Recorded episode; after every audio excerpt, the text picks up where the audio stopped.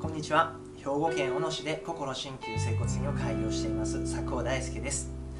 この度の動画は LINE なさる患者さんから最近小村帰りに良くなるということをお伺いしています。特にこの梅雨に入ってそういう症状を訴える患者さんが増えています。ですのでこの度は日常生活で小村帰りを予防する食生活の方法と日常生活で予防できる簡単な方法をこの動画でお伝えしたいと思います。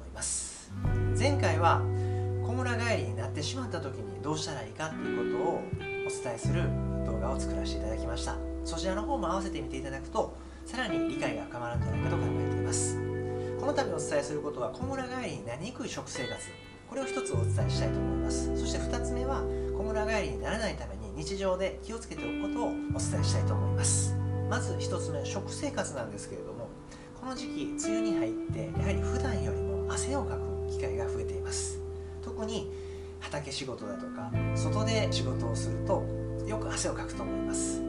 そしてその夜に小村帰りになってしまうってことが起こってしまうんですね。じゃあどんなことが起こっているかというと汗とともに体の中の養分が抜けてしまうんですね。特に抜けてしまうと小村帰りになりやすくなるものがカリウムって言われるものです。カリウムが抜けてしまうと筋肉の痙攣が起こりやすくなってしまうんですね。ですので日頃から多く含まれているものを食べておくとこの時期小村帰りを防ぐことが可能となります。ではどんなものを食べればいいのか。一番簡単に取れるものが芋類なんですね。さつまいも山芋里芋。そういったものを取っていただくと日常でカリウムをしっかり補えることができますんで夜寝た時に小村帰りになるといったことを防げるようになります。そしてもう一つ汗とともに出てしまうのがミネラルなんです。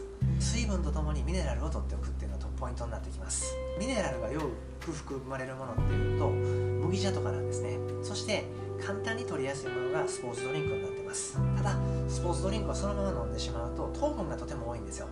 ですので水とスポーツドリンク。これを半々ぐらいで割ったものを飲んでいただくとミネラルの吸収が早くなります。そして梅雨時どんなことが起こってるのかというと湿度が高くなります。その分大気の空気酸素の濃度が少し減ってしまうんです。